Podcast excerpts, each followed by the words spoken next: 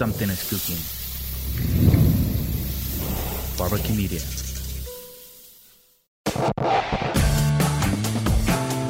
Hey, soy Ben Kay y esto es Trae Servietas. Durante años, mi trabajo fue perseguir la nota política, a veces de manera humorística y otras tantas un poco más serio. Ahora tengo la oportunidad de conversar con gente extraordinaria, de entrada muy diferente a mí, pero con toda la intención de ser sinceros frente a los micrófonos. Así que bienvenidos a este podcast y trae servietas, porque el resto lo ponemos nosotros. Bienvenidos a una emisión más de Trae Servietas. En esta ocasión tenemos a una invitada muy especial, a una psicóloga y sexóloga. Estamos hablando de Yosahandi Alcalá, con quien vamos a compartir eh, algunos temas que suelen ser en la sociedad tabú o no se suelen hablar de frente. Estamos hablando de la sexualidad y por qué este tema es tan espinoso, es tan difícil de abordar en la familia, con los hijos, con los papás, con la pareja. ¿Por qué es tan difícil este tema que pareciera ser algo muy natural y algo que muchos hacemos? ¿Qué tal, Yosahandi? ¿Cómo estás? Hola, ¿qué tal? Mucho gusto. Ven, este, ala, sí, me da risa, como es eso, todos hacemos, pero nadie hablamos. Y, y si hablamos, hablamos mal. Ajá. Además, Hablamos de- mal. Sí, porque hablamos con mitos, cuando son con los hijos, en prohibición, cuando es en pareja nos da miedo, porque no sé qué va a pensar.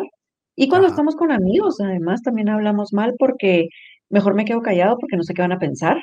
O entre hombres se abre grandeza. Exacto, se exagera. Se Y las mujeres, de repente es porque no sé, mejor me quedo callada. Entonces es un tema que todos hacen, que nacemos con este. Es más, la sexualidad, la sexualidad está antes de que, de que nas- de nacer, desde la concepción, y no lo hablamos. Y está hasta que morimos y no hablamos. Entonces sí es un tema que yo no entiendo por qué da tanto miedo hablar.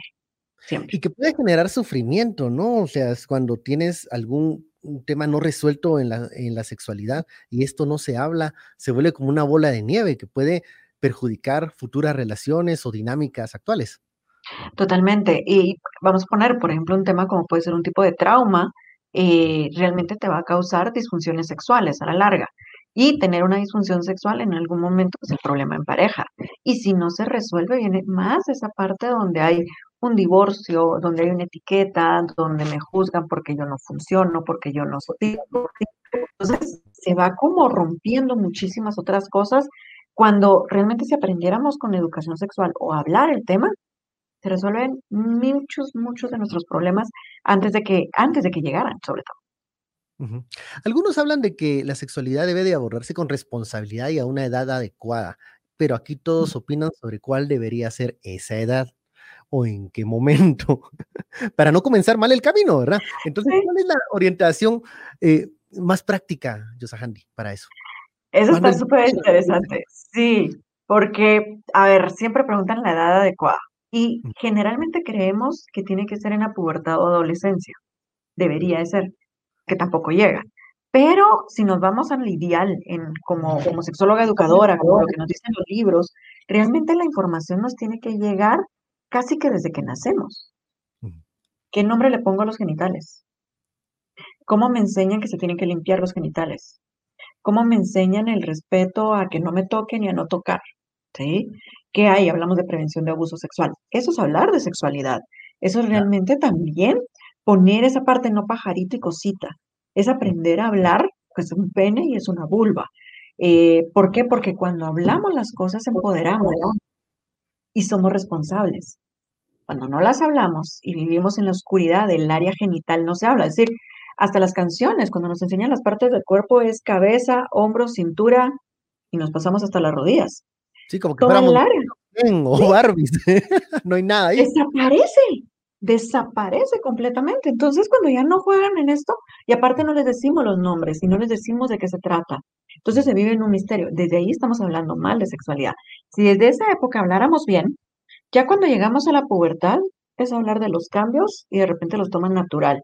Entramos a la adolescencia y podemos hablar de un noviazgo sano, podemos De hablar del respeto. Ya entras a otro tema que ya vienes con toda la carga biológica, donde ya no me causa ningún problema, sino que ya hablamos de prevención, de enfermedades de transmisión sexual, de un embarazo no deseado, hasta los problemas que tienen ahorita con el sexting, por ejemplo.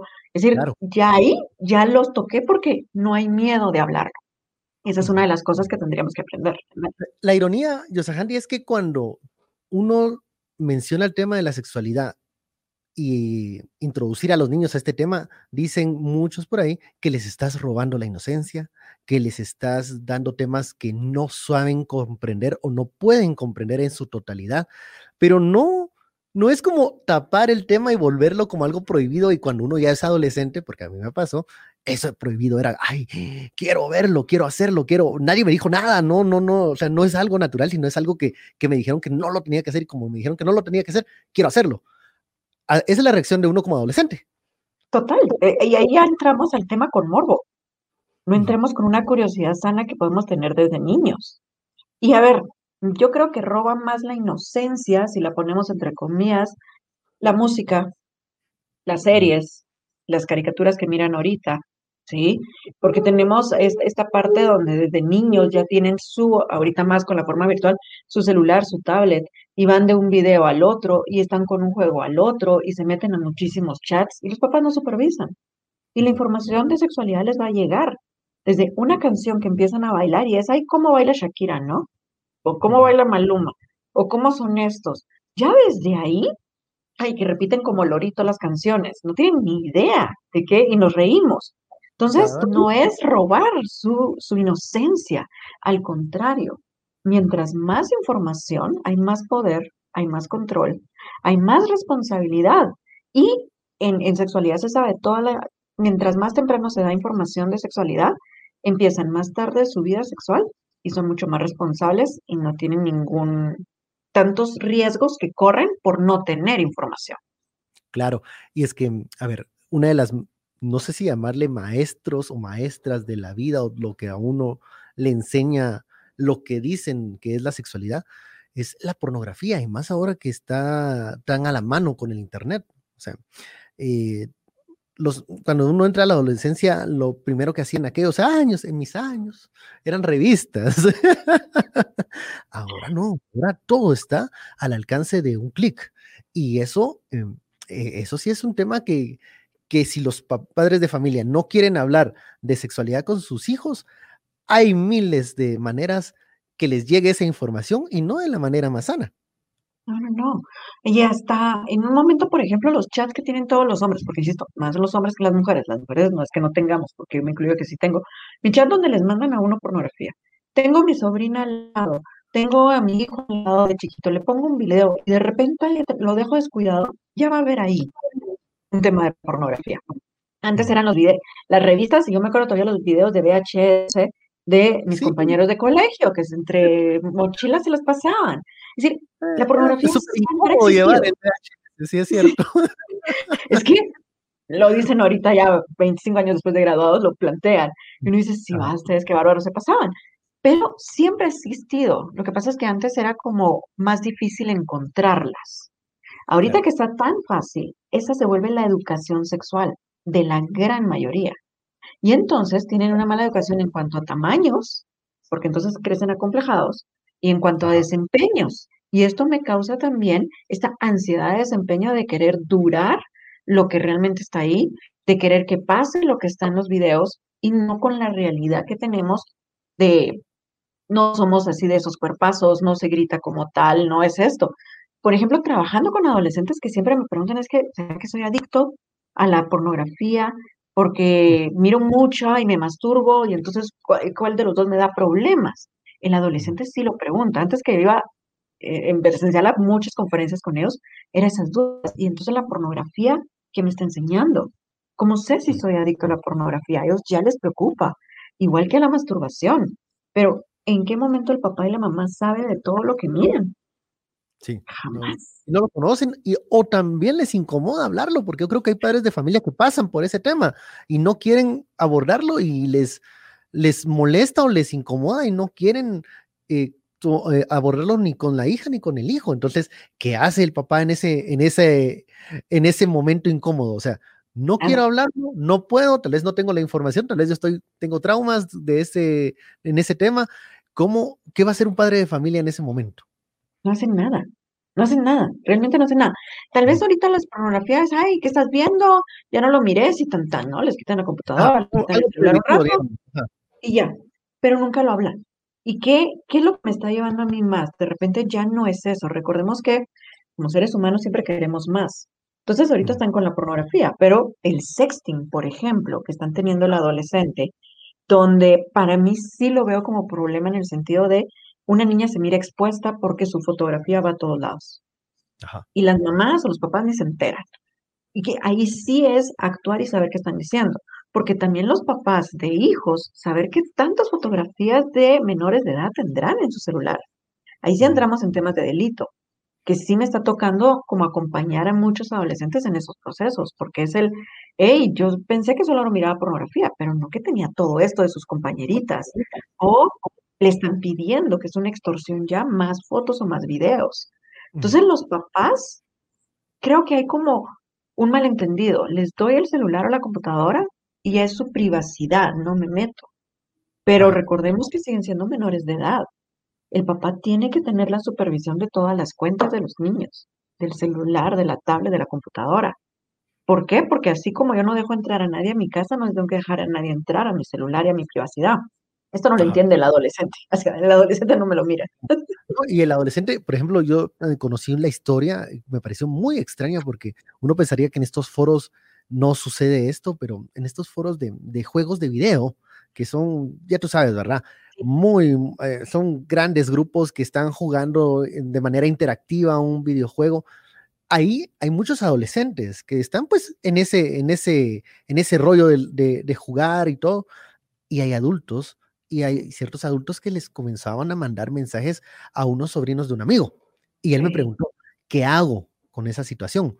Porque el, el, sobrino se lo comentó como, ay, es que es un señor que siempre molesta, pero yo sigo jugando pero en esos foros incluso están llegando adultos a, ver eh, de qué se pueden aprovechar, porque hay una ventana abierta. Y como es el tema sexual, nadie lo platica, nadie lo dice, nadie lo quiere tocar.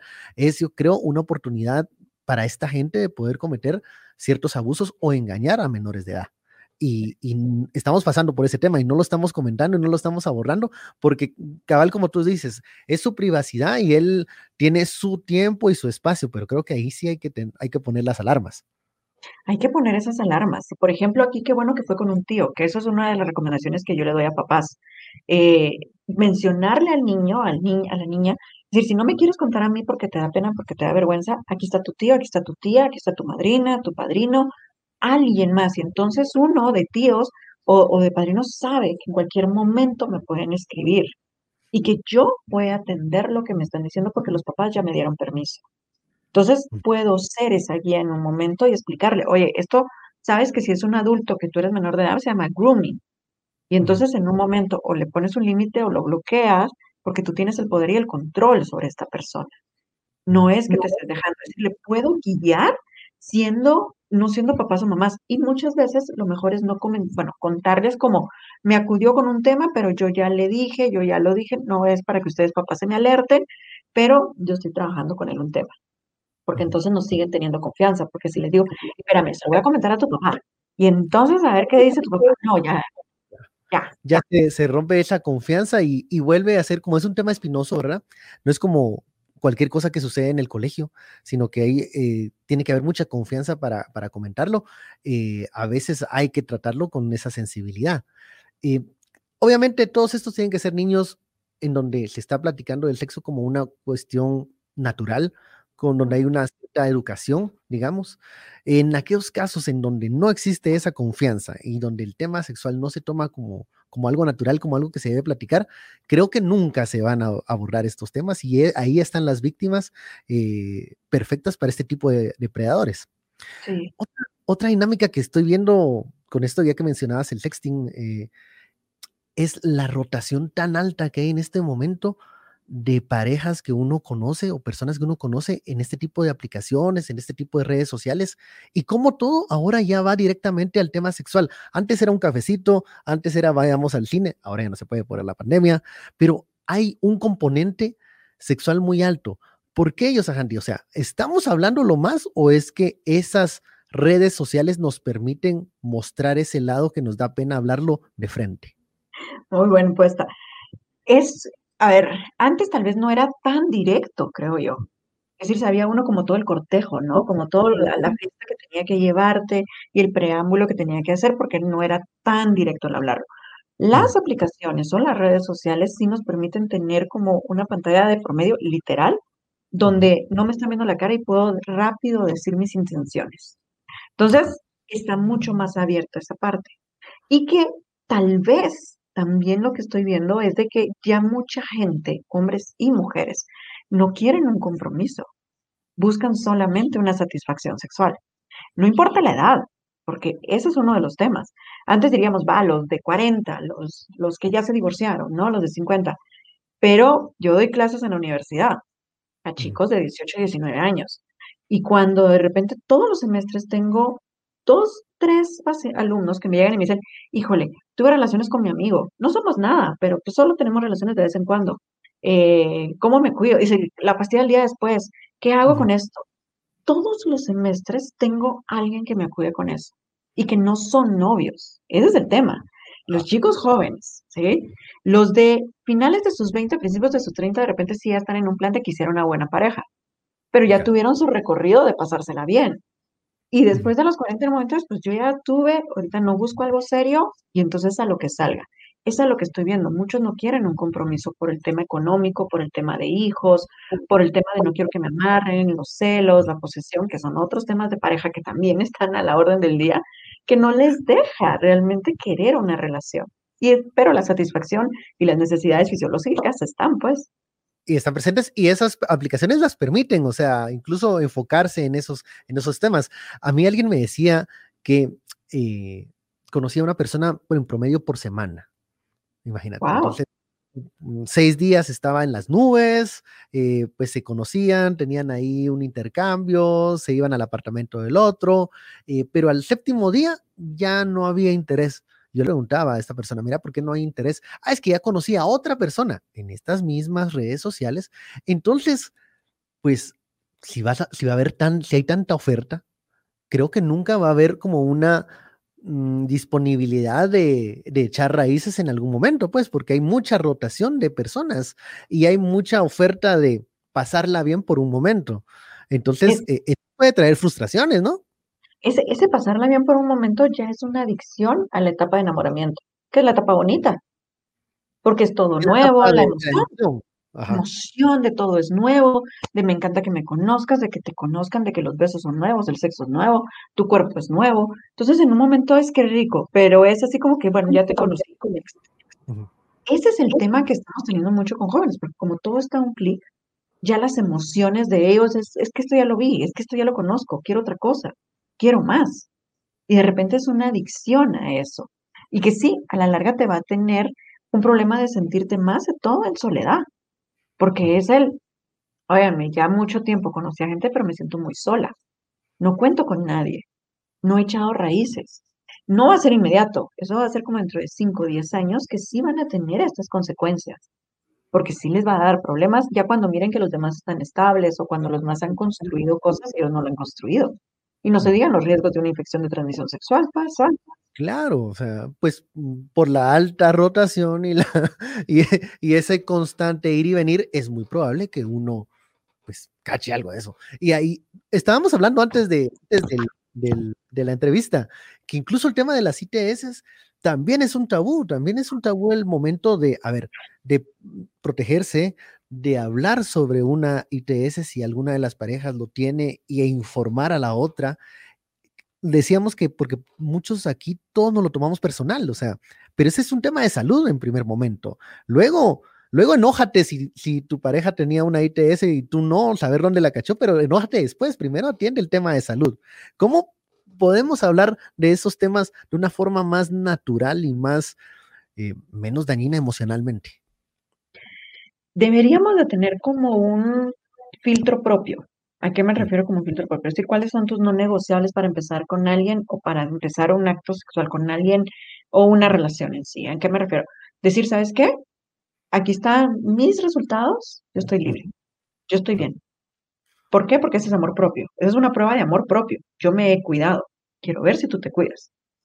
Pero ¿qué tanto si hablamos de muéstrame tus exámenes, yo te muestro los míos? Si de por sí a nivel personal no tenemos la costumbre de ir a hacernos un examen. Las mujeres, comenzando por ahí, por eso digo, las mujeres en un momento se podrán hacer el Papa Nicolau. Y miramos a varias de las que nos salen una vez al año. Pero un examen de VIH no se lo van a hacer. ¿sí? Pero deberíamos de tener eso como responsabilidad de amor propio. Estos son, yo estoy bien, muéstrame los tuyos para que empecemos, ¿no? Así como un meme que sale también de, ¿quieres andar conmigo? Ve a terapia y después hablamos. Debería ser, ¿quieres andar conmigo? Tráeme tus exámenes y después hablamos, ¿sí? Debería ser casi que igual, pero no lo hacemos. Ahora, como no conocemos de la ITS, creemos que muchas es porque me fue infiel ahorita. Y hay algunas que realmente los resultados o fueron ahorita, pero me infecté hace cuánto. No fue ayer. ¿Fueron años o fueron meses o fueron semanas? Entonces, de primero es, ok, ¿cómo te diste cuenta? ¿Qué signos tienes? Deberíamos de tener más cabeza fría y no empezar con emoción, de, de brincar, de correr, de gritar, sino que de decir, a ver, ¿cómo supiste? ¿Por qué crees que lo tienes o ya tienes tu resultado? Ok, yo voy a ir con mi médico, voy a hablarlo voy a investigar y después platicamos. ¿Sí? Esa podría ser diferente, porque te digo, es algo que nunca sabes. Me pasó con un paciente hombre. Me dice, me fui a hacer, yo creí que tenía hemorroides y resultó que era papiloma. Y entonces en un momento se lo dijo con quien estaba saliendo y le dijo a él, ok, voy a averiguar. Pero el averiguar se quedó más en el miedo porque ya no quiso seguir. Entonces ahí es, donde... miedo, ajá, ese es el miedo, creo yo, que en, lo interno muchos manejamos cuando hablamos de estos temas, cómo lo va a tomar la otra persona. O sea, yo lo puedo tomar como un tema de salud, como responsabilidad. Si me sale, pues en un diagnóstico, una ITS, lo lógico es avisar a mis últimas parejas, pero también tenemos miedo, sobre todo si hay un elemento sentimental o posible elemento sentimental con alguien por allí y dices, bueno, me da miedo cómo va a reaccionar, va a pensar que soy tal por cual o, o no sé cómo me va a dejar de hablar, simplemente me va a dejar en visto ahora como en el WhatsApp, ¿verdad? Entonces uno, uno sufre esas ideas que te haces en la mente sobre la reacción que va a tener de algo mm, lógico y, y, de, y de tema de salud como son las ITS, pues. Total, y entonces ya te sale el miedo, como te dice, ¿cómo lo va a tomar? ¿Cómo lo voy a tomar? ¿Sí? Por ejemplo, he tenido muchos pacientes o algunos pacientes con VIH y de repente si me dicen, ok, ¿cuándo se lo, yo les he preguntado, ¿cuándo se lo dices a la pareja con la que estoy saliendo? Hasta que ya veo que va para algo formal o que vamos al tema sexual, yo sí lo expongo. ¿Por qué? Porque es mi responsabilidad y ahí va un tema. A veces muchos temas de sexualidad los ponemos como responsables a los otros, pero no me hago yo responsable de mi sexualidad. Le digo, decir, ¿por qué me infectaste? Yo le digo, pues, ¿por qué no pediste que te cuidaras? Que usaran protección. Ah, no, porque confié. Ay, sí, confías de qué forma, ¿no? Entonces, es se miraba sano. ¿eh? se miraba sano. Sí, creí que vivía en tal zona, ¿no? Y entonces de plano no. Es decir, se van por ese lado y no al hablar de mi sexualidad, de qué tan responsable he sido yo. Cuando voy al médico, me hago mis chequeos, yo me he revisado, sé lo que son los síntomas. De primero, antes de tomármelo personal, lo que le está pasando a mi pareja, tengo que serme responsable yo otra vez de qué tanta información y educación he tenido. Porque si no tengo información y educación es a donde respondo echándole culpas, insultándolo, dejándolo en visto, eh, difamándolo también en un momento, pero no me hago responsable de lo que yo estoy haciendo con mi sexualidad. Yosahandi, en toda tu experiencia como, como sexóloga y psicóloga, ¿cómo has visto que, que avanza el tema aquí en Sociedad Guatemalteca? Porque eh, trabajas con muchos jóvenes, pero ¿dónde es más difícil trabajar? ¿Con adultos, con jóvenes, con hombres, con mujeres? Eh, estos temas, ¿dónde causan mayor escosor? es buena pregunta. Es bien curioso porque, digamos, a mí me gusta trabajar con el adolescente y con el joven en la universidad. ¿Por qué? Porque quieren saber y, tienen dudas. Pero es bien, es bien divertido porque es, bueno, van a hablar de sexualidad. Lo que piensan que les voy a hablar es el Kama Sutra, este, enseñar cómo se pone el condón. Es decir, sí, pienso en eso, pero cuando les hablo de lo que es responsabilidad, de lo que es el cuidado, pues de repente es así como que no esperaba esa parte. Y entonces es ir cambiando esa dinámica con ellos en que es sensibilizar en el tema para hacerlos más responsables. Quienes tienen más miedo son los papás, ¿sí? El papá, que no importa qué edad tenga sus hijos, son los que tienen miedo de hablar de sexualidad porque se pone en juego su sexualidad, que es, no me informaron, no me educaron, no sé qué pasar y no sé cómo responder. Y que si le hablas a mis hijos, este, ¿qué va a pasar conmigo? Ah, es decir, se vuelve como bien difícil. ¿Cómo los, los estás formando? Ajá, Tal vez estás dándole una educación diferente a la que yo le quiero orientar. Eh, pero mm, has dicho una verdad, o sea, yo creo que los papás se, se sienten eh, evidenciados o, o- o exhibidos en algún momento cuando se tocan estos temas porque muchos de ellos tampoco recibieron una educación formal, una educación adecuada. O sea, yo no les echo la culpa en ese, desde ese punto de vista, mm, digo, bueno, pobres ellos, o sea, porque tampoco les es cómodo hablarlo. Pero si alguien se mete a ser papá, por... hay que Ajá, o sea, hay- Es, que eso les digo, sí. Les digo, oye, se metieron a ser papás, órale, porque van a repetir la historia con, con sus hijos. Si a es- ustedes no les dieron información, ¿por qué quieren repetir la historia? Y les pregunto muchas veces, ¿cuántos libros tienen de sexualidad? ¿Cuánta información han tenido? Porque buscamos información de, ay, ¿a qué edad gatea? ¿A qué edad le doy comida? ¿A qué edad tiene que hablar? ¿A qué edad no sé qué? Ay, los ojos, los, la- los sonidos, todo lo demás están informados, pero no están informados para nada de lo que tienen que hacer precisamente en la sexualidad o de cómo educar. Entonces repetimos la historia. Entonces el papá es el que le da más miedo cuando hablamos de sus hijos, de educación sexual para hijos. Ahora, en la clínica en sí, el hombre es el que llega a tener más resistencia, en el sentido de ya llega cuando ya el problema es grave. está el agua hasta el cuello y ya no puede más. eh, Y ya se tomó todas las pastillas que pueden haber y ya no puede. ¿sí? Las mujeres llegan como que, bueno, sé que el tema de sexualidad es importante porque mi pareja lo pide y bueno, pues veamos de qué se trata y mejoro. Y las mujeres de repente ponen un poco más de su parte en un momento, porque saben cuando les hablamos de los beneficios del sexo o de los beneficios del orgasmo y que su cuerpo va a estar mejor y que la sexualidad es sana, ellas dicen, ok, quiero experimentarlo. Pero el que le cuesta cambiar sus patrones es más al hombre. Interesante eso, porque yo pen- pensaría en algún momento que tal vez iba a estar más eh, disponible, digamos, a hablar estos temas porque ha tenido mayores experiencias, tal vez. Eso sí, no sé si buenas o malas, pero ha tenido más contacto, digamos, de este tema.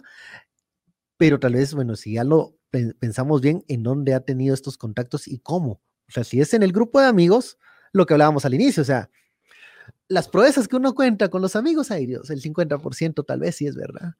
Tal vez, tal vez. Sí es verdad. Eh, lo que uno aparenta, eh, lo que uno ofrece a la pareja, Uh, eh, o sea, o lo que uno cree que está bien y lo que tiene que hacer bien durante el encuentro sexual. Yo me recuerdo una vez, y esa sí es experiencia mía, yo le dije a esta otra persona, ay, mira, no tan duro, hombre, o sea, no, o sea, no, no tan duro ni tan... Es que así es, ajá, es que así sale, así es en las películas. Ay, papá. digo. O sea, ahí estamos mal. O sea, si tu, si tu marco de referencia son las películas porno, pues uno va a terminar morado, uno va a terminar eh, con, Sí, dolor de con cabeza. dolor, lastimado. O sea, eh, ¿por qué creemos que esa información visual, muy, muy importante en algún momento de nuestra vida, porque sí, muchos eh, acudimos a, a la pornografía como fuente de información, error. ¿Por qué es tan difícil des- quitar ese mito, botar ese mito, reeducarnos, pensar que, como decíamos, tamaños de desempeños, duraciones, eh, sonidos incluso? Sí. Expresiones, todo. Yo, yo tuve una expareja que lo hacía todo en inglés y yo decía, ¿este qué onda? De- ¿Qué si era? Porque escuchaba las expresiones de las películas. Le repetía, ni siquiera porque la sentía, pues. No, ajá, o sea, ¿por qué cuesta tanto eh, deconstruir eso? O sea, esas ideas. Hay, hay dos, dos cosas. Una, porque está tan repetido que lo puedo ver en un video, en un idioma, en otro idioma, en otro idioma, y que para todos está lo mismo. Entonces creo que eso es igual. Pero otra que sí pasa mucho es que la gran mayoría de parejas no pone esos límites como tú los pusiste, sino que fingen o aceptan porque pues de plano, pues así le gusta al otro y entonces lo dejo. ¿no?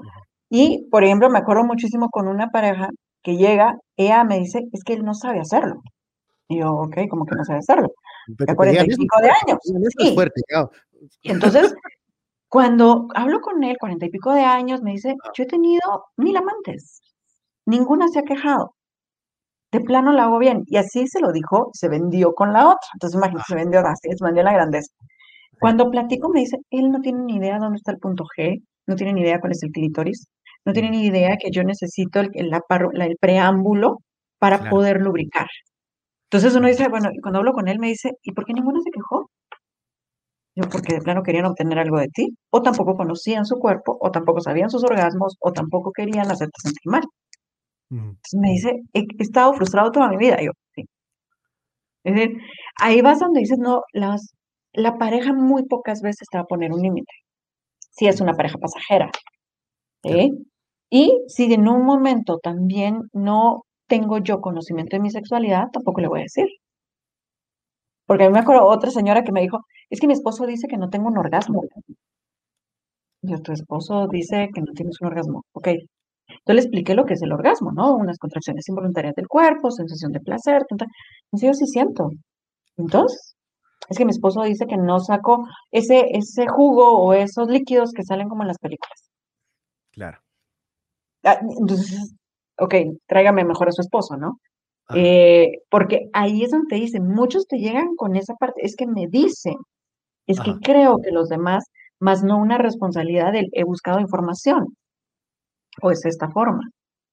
Entonces, ahí es donde tengo ese choque, y por eso es de que muchos siguen con la pornografía creyendo que así tiene que ser. Y, es, y, son estas imágenes, estas, estas concepciones que tenemos de, lo que es satisfactorio o bueno, lo que termina en algunos momentos sí produciendo problemas en la pareja. ¿Qué viene primero? O sea, son estos, estos temas no, no resueltos en la cama que luego se salen de la cama y comienzan a, invadir otros espacios de la relación de pareja, o, muchas veces es, eh, es desde afuera y se reproducen en la, en la habitación son las dos. Digamos, las causas de disfunciones sexuales, tanto en hombres como mujeres, son tres grandes eh, como grupos. El primer grupo, que es, es solo un 10% de las disfunciones sexuales, es médico. Es decir, algún problema médico que haya, ¿no? Como eh, presión arterial, diabetes, hormonas. Eh, no lo pongo edad porque la menopausia y la, la andropausia no entra, pero puede ser por un cambio hormonal. Pero ah, el otro Un paréntesis ahí.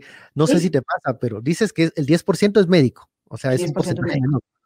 Sí. Pero uno habla con gente con el tema sexual y si hay algún problema, todos, todos creen que es algo médico, que se resuelve con una pastilla, eh, con, una, con, una pastilla y un, y un masaje relajante, porque es algo médico y tú lo estás diciendo. Solo el 10% de los problemas es médico. Sí, ese, ese, y entonces el 80%, imagínate, yo descarto, yo mando con el urólogo y con la ginecóloga, es decir, sí les digo que todo esté bien. Y generalmente es, no hay ningún problema, trabájalos tú. Entonces ya me los mandan, porque ese es el trabajar de una forma integral. Yo no soy doctora, les digo, me los mandan. El 80% se divide entre la parte social, que la parte social es educación, falta de educación, es el estrés que estamos, por ejemplo, y la parte económica también, Ahorita quienes no tienen trabajo y tienen algún problema económico, hay problemas, tanto de eyaculación precoz como de disfunción eréctil o deseo sexual. Es decir, y eso es algo social. El otro que ponemos es género también en un momento. Porque las mujeres no, no deben mostrar su deseo sexual, entre comillas, ¿no? Entonces esta parte también las cohibe y entonces la pareja es, pero es que no me pides, sí, pero es que me eduqué que no necesitaba o no tenía. Entonces, la parte social es romper paradigmas y creencias. Y el otro porcentaje es la parte psicológica.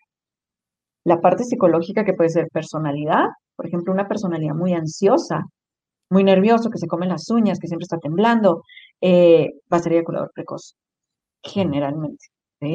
Una mujer muy tímida, muy reservada, muy conservadora, pues va a tener que de repente le cuesta hasta mostrarse desnuda en un momento. Entonces, esa parte de personalidad que me va a llevar, pero el otro porcentaje en psicología es la relación de pareja.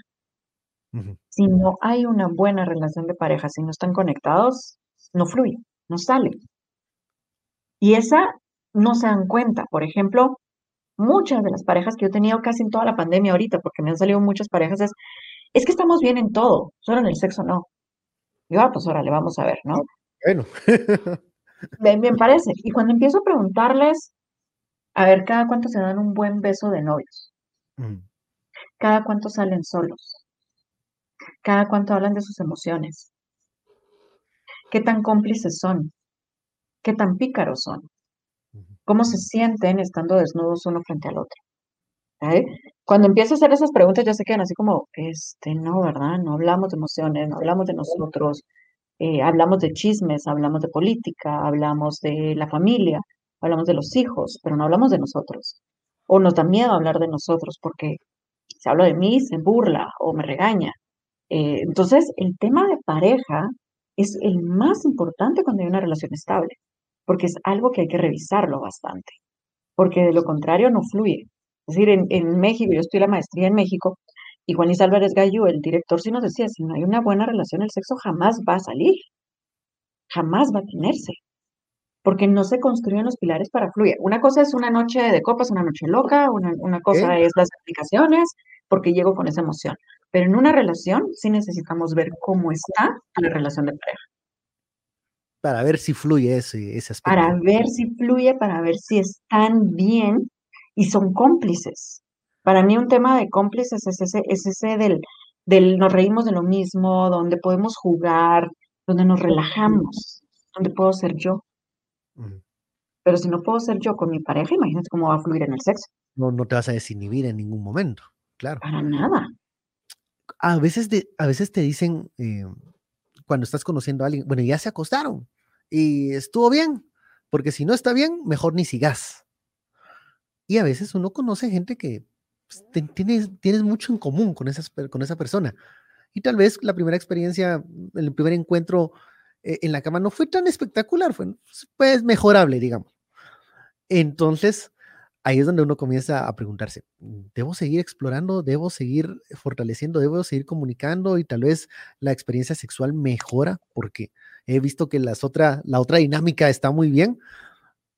O uno debe ser así como extremista y decir, ay, no, no, si no tengo la química sexual con este, no voy a tener la química sexual nunca. Porque la química se da, no se produce, no se, no se trabaja, no se desarrolla. ¿En cuál de esas dos mentalidades uno debería colocarse o estamos mal pensando en estos dos extremos? Se puede mejorar, siempre les digo, se puede mejorar, pero esa química sexual me río porque es, no hay cómo explicarla. De veras, he trabajado con, con- con médicos, con sexólogos, con psicólogos, todos dicen, es que no puedo explicarlo, solo es algo que se da, ¿sí? Que es mágico y que lo puedes tener de repente cuando empieza la relación, ¿no? Yo les digo hasta con un beso, no con cualquiera vas a tener una buena química, no con cualquiera vas a sentir un rico beso. Es decir, es algo que de repente sí es por el gusto, porque nos gustamos, por el ser, porque hay mucha atracción y por la química y cómo nos sentimos. En la cama, recuerde que cada quien trae su historia, sus cosas. Entonces es porque yo creo que así le gustaba al otro y es lo que practico. O es al otro parecía de esa forma y entonces yo lo hago acá. Cuando realmente me cuesta entender que es una nueva pareja donde tenemos que ir aprendiendo juntos a fluir. Entonces ahí es a donde nos cambia. Tenemos que aprender juntos a fluir. Y es a donde es entrar a una relación sin expectativas, ir aprendiendo a conocer el cuerpo de la otra persona, a leer el cuerpo de la otra persona, porque ahí sería muy diferente. No entrar como con lo mío, ¿sí? No, y esa idealización que creo que va en contra de, de, de un posible proyecto de, de relación o de pareja con alguien, porque si vas con demasiadas expectativas y muy idealizado, o sea, te estás poniendo el listón demasiado alto a ti y a la otra persona. Entonces nunca vas a, nunca vas a estar satisfecho.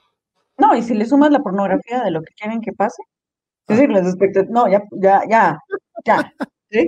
Realmente ahí es donde dices por qué son insatisfactorias, porque entras con muchas cosas. Entonces, lo ideal es entrar eso, sin expectativas, sin idealizar y aprendiendo a leer qué es lo que a la otra persona le gusta. Porque uno tendría que estar más pendiente de qué le gusta. Claro, el orgasmo es mío, ¿sí? Pero si quiero compartirme es aprender a leer. Y entonces ahí es a donde le vas a hacer un pequeño cambiecito, porque después sí va, se vale platicar, es decir, la técnica del sándwich. Voy a lo positivo. Me encantó cuando me besaste, me encantó cuando hicimos esto, me encantó cuando esto. y me encantaría probar, mejorar o hacer tal cosa, que esa es la parte de medio negativa, porque entonces así vamos a tener mejor sexo en nuestra vida o voy a sentirme más cercano, o voy a tener ganas de más. Es como aprender a decir las cosas porque creo que siempre vamos a poder mejorar en este tema. Platicar, yo creo que comunicar es, es la clave para poder abordar el tema sexual sin tanto roce, sin tanta pena, sin tanto tabú, sin tanto, sin tanta culpa, sin tanta, eso, ¿verdad?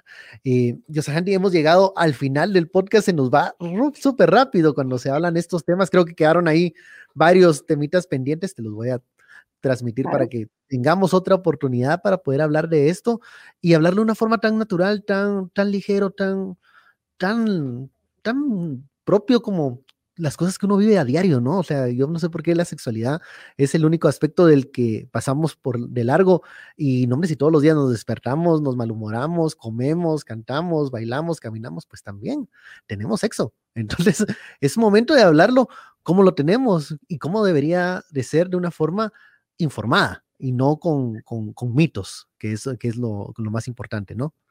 Sí, Muchísimas gracias. Con gusto. Muchísimas gracias por esta plática informativa y sobre todo muy entretenida. Ahí, me quedé con tres puntos que, te, que vamos a hablarlos más adelante sobre estas dinámicas y cómo mejorarlas y cómo poder introducir el tema del sexo a los hijos, a los papás.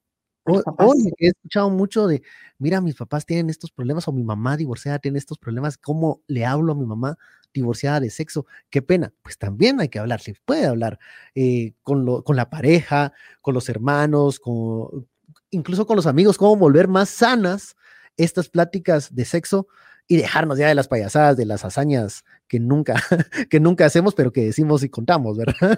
No, y te lo pongo hasta con más, con una etiqueta que tenemos de que, por ejemplo, dijimos, a los niños no tienen sexualidad y sí tienen. Eh, las personas mayores también tienen sexualidad y también hay que hablarlo. Pero las personas enfermas también, enfermas con una, con, con una enfermedad, me refiero como el cáncer, también tienen sexualidad. Ellos también tienen sexualidad. Y hablar de eso, pero las personas con discapacidad también tienen sexualidad. Ahí sí que todos tenemos, no hay que hacerlo a un lado, lo que hay que aprender es a platicar. Muchísimas gracias, Yosahandi, por esta oportunidad tan, mm, tan importante y tan relevante y tan, sobre todo tan, eh, ¿cómo te digo esta palabra? Tan amigable de hablar este, este tema. Creo que es lo que hace falta mucho y bueno, esperamos tenerte en otras oportunidades aquí entre Servietas para seguir hablando de estos temas que generan mucho interés. Muchísimas gracias, José por este espacio y a toda la gente y audiencia que nos ha escuchado entre Servietas. Nos vemos en una próxima oportunidad. Chao.